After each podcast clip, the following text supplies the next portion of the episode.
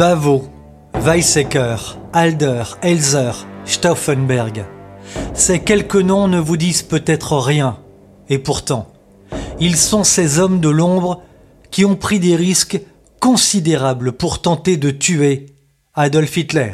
Dans cette série spéciale consacrée aux attentats contre Adolf Hitler, vous entendrez notamment Jean Goujon, un passionné de l'histoire de la Seconde Guerre mondiale depuis plusieurs décennies. Il est aussi poète et auteur-compositeur.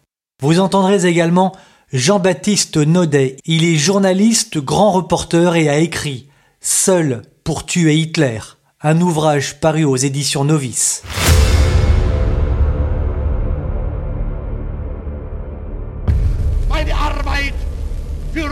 Les discours sont emportés, interminables, mais cela n'est pas le pire. Le pire, c'est que l'homme qui parle.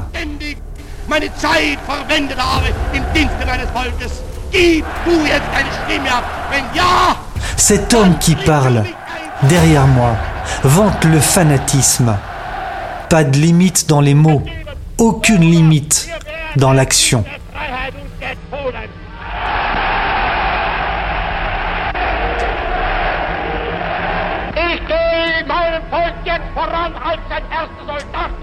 Il a envoûté des millions d'Allemands et entraîné le monde dans la guerre. Cinq ans de guerre, au moins 60 millions de morts.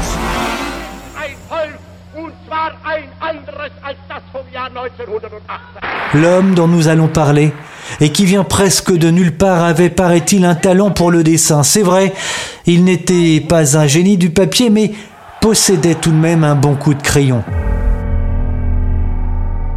Il ne brillait pas dans les études, venait d'Autriche et était le fils d'un fonctionnaire, rugueux.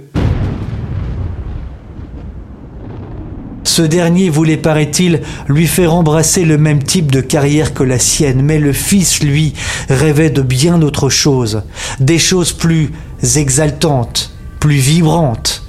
Comment imaginer? Que le petit garçon à la bouille ronde que nous voyons sur cette vieille photo noir et blanc s'est plus tard distingué par un caractère redouté, détesté. Comment imaginer que ce visage va devenir celui de la mort? Une ascension presque terrifiante, un goût prononcé pour l'occultisme, l'homme l'homme qui résiste à tout, qui résiste à 42 attentats, ceux de Bavo, Weizsäcker, Alder, Elzer, Stauffenberg. Adolf Hitler, le diable au corps, c'est l'histoire que nous allons maintenant vous raconter. Le souffle de l'histoire, Romain Clément, Armel Joubert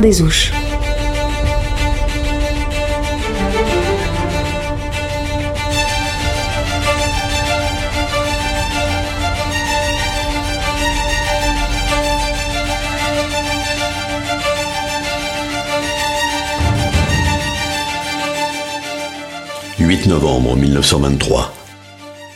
Dans la célèbre brasserie de Munich, ville située au sud de l'Allemagne, Burger Braun Keller, un endroit où se tient les réunions du Parti national socialiste. Burger Braukeller, c'est en effet le nom de cette brasserie située au cœur de la ville. Un homme âgé de 32 ans vient de monter sur une petite estrade. Il harangue les clients. En fait, il n'y a pas que des clients ici. Il y a un peu de foule curieuse, oui, mais il y a surtout des sociodémocrates, des membres du SPD, un des principaux partis politiques ouvriers allemands. Il y a aussi des membres du Parti national-socialiste, le parti nazi. Qui est-on venu entendre? Oh, un homme peu connu en Allemagne. Il fait pourtant beaucoup de bruit lorsqu'il s'exprime en public.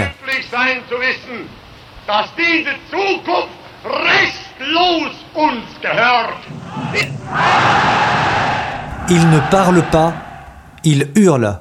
Celui qui hurle est aussi le chef incontesté du Parti national socialiste.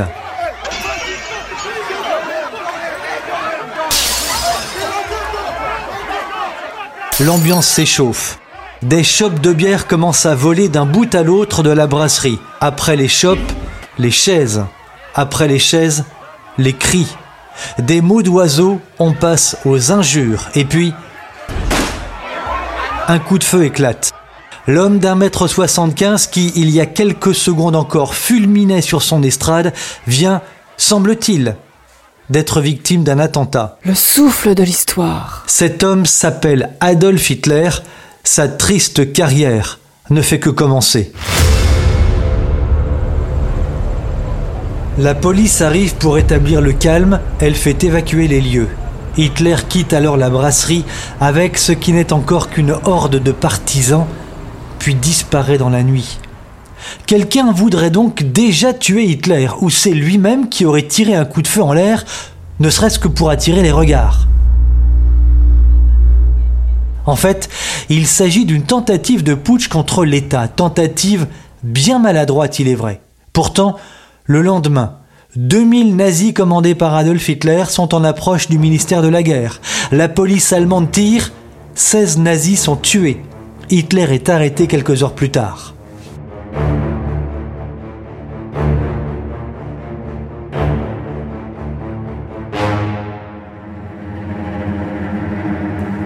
Pour comprendre ce qu'il se passe, il faut savoir qu'Adolf Hitler fait son lit de la débâcle de la guerre de 14-18.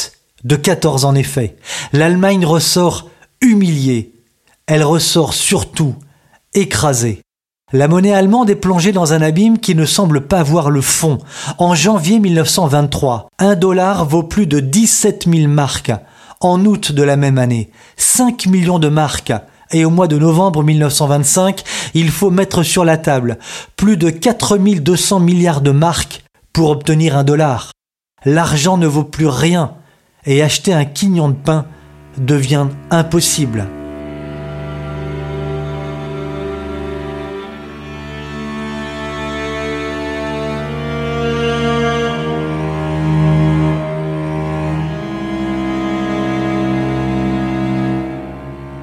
Concrètement, c'est l'occupation de la Ruhr, une région industrielle située au centre-ouest de l'Allemagne qui, occupée par la France, va permettre au NSAPD, le Parti national socialiste, de voir grossir ses effectifs. Le parti compte près de 60 000 membres. Il grossit à vue d'œil, les ardeurs d'Hitler aussi. L'homme de taille moyenne, 1m75, se dévoile chaque jour davantage. 8 novembre 1939, Munich.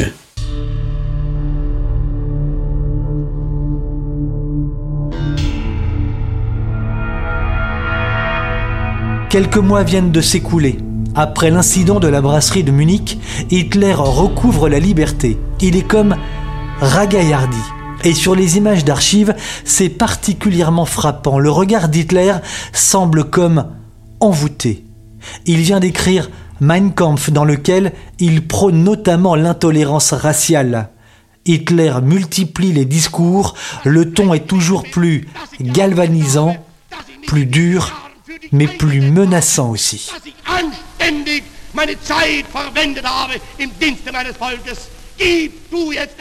Mars 1932, non loin de Munich.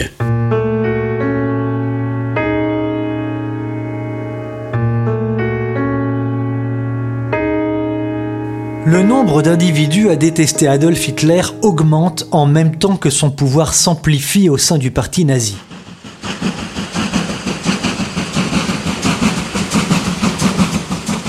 Ce jour de mars 1932, l'homme se trouve dans un train lorsque des individus dirigent leurs tirs vers le wagon censé abriter la cible.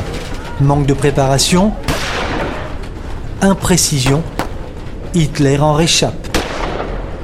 Cet attentat considéré comme le premier complot va être suivi d'une longue série de tentatives d'assassinat. Trois mois plus tard, en juin et juillet 1932, deux nouvelles tentatives sont lancées contre lui. Il y a notamment celle de Nuremberg alors qu'il circule en voiture. Hitler, qui est à six mois de devenir chancelier, est blessé à la tête. Cette époque est véritablement la période au cours de laquelle, et elle va durer 4380 jours, durant laquelle donc les assassins potentiels vont rivaliser le trouvaille pour tenter d'assassiner le futur tyran. On va imaginer lui lancer une fiole de poison un jour, poison dans un bouquet de fleurs, Un autre jour, d'autres vont penser à lui envoyer un stylo explosif. Vous écoutez Le souffle de l'histoire. De nouvelles élections présidentielles arrivent. Face à Hindenburg, président du Reich depuis sept ans, nous sommes en avril 1932, Hitler obtient plus de 37% des voix. Il arrive en seconde position. Mais face à un homme de 84 ans qui peine à tenir debout, Hitler exprime l'avenir de l'Allemagne. Hindenburg n'a d'ailleurs pas le choix, il le nomme chancelier. À cet instant, la démocratie bascule.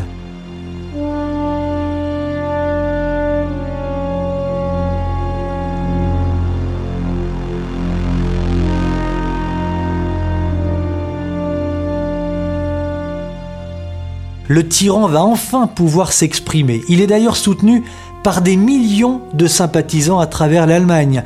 Parmi ses plus proches soutiens, Joseph Goebbels, c'est lui, c'est lui qui dira notamment Nous allons enfin mettre de l'ordre dans cette porcherie.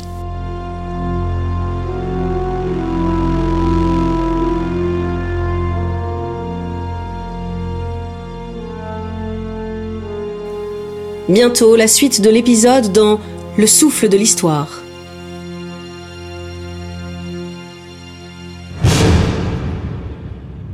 Le souffle de l'histoire, Romain Clément, Armel Joubert Desouches.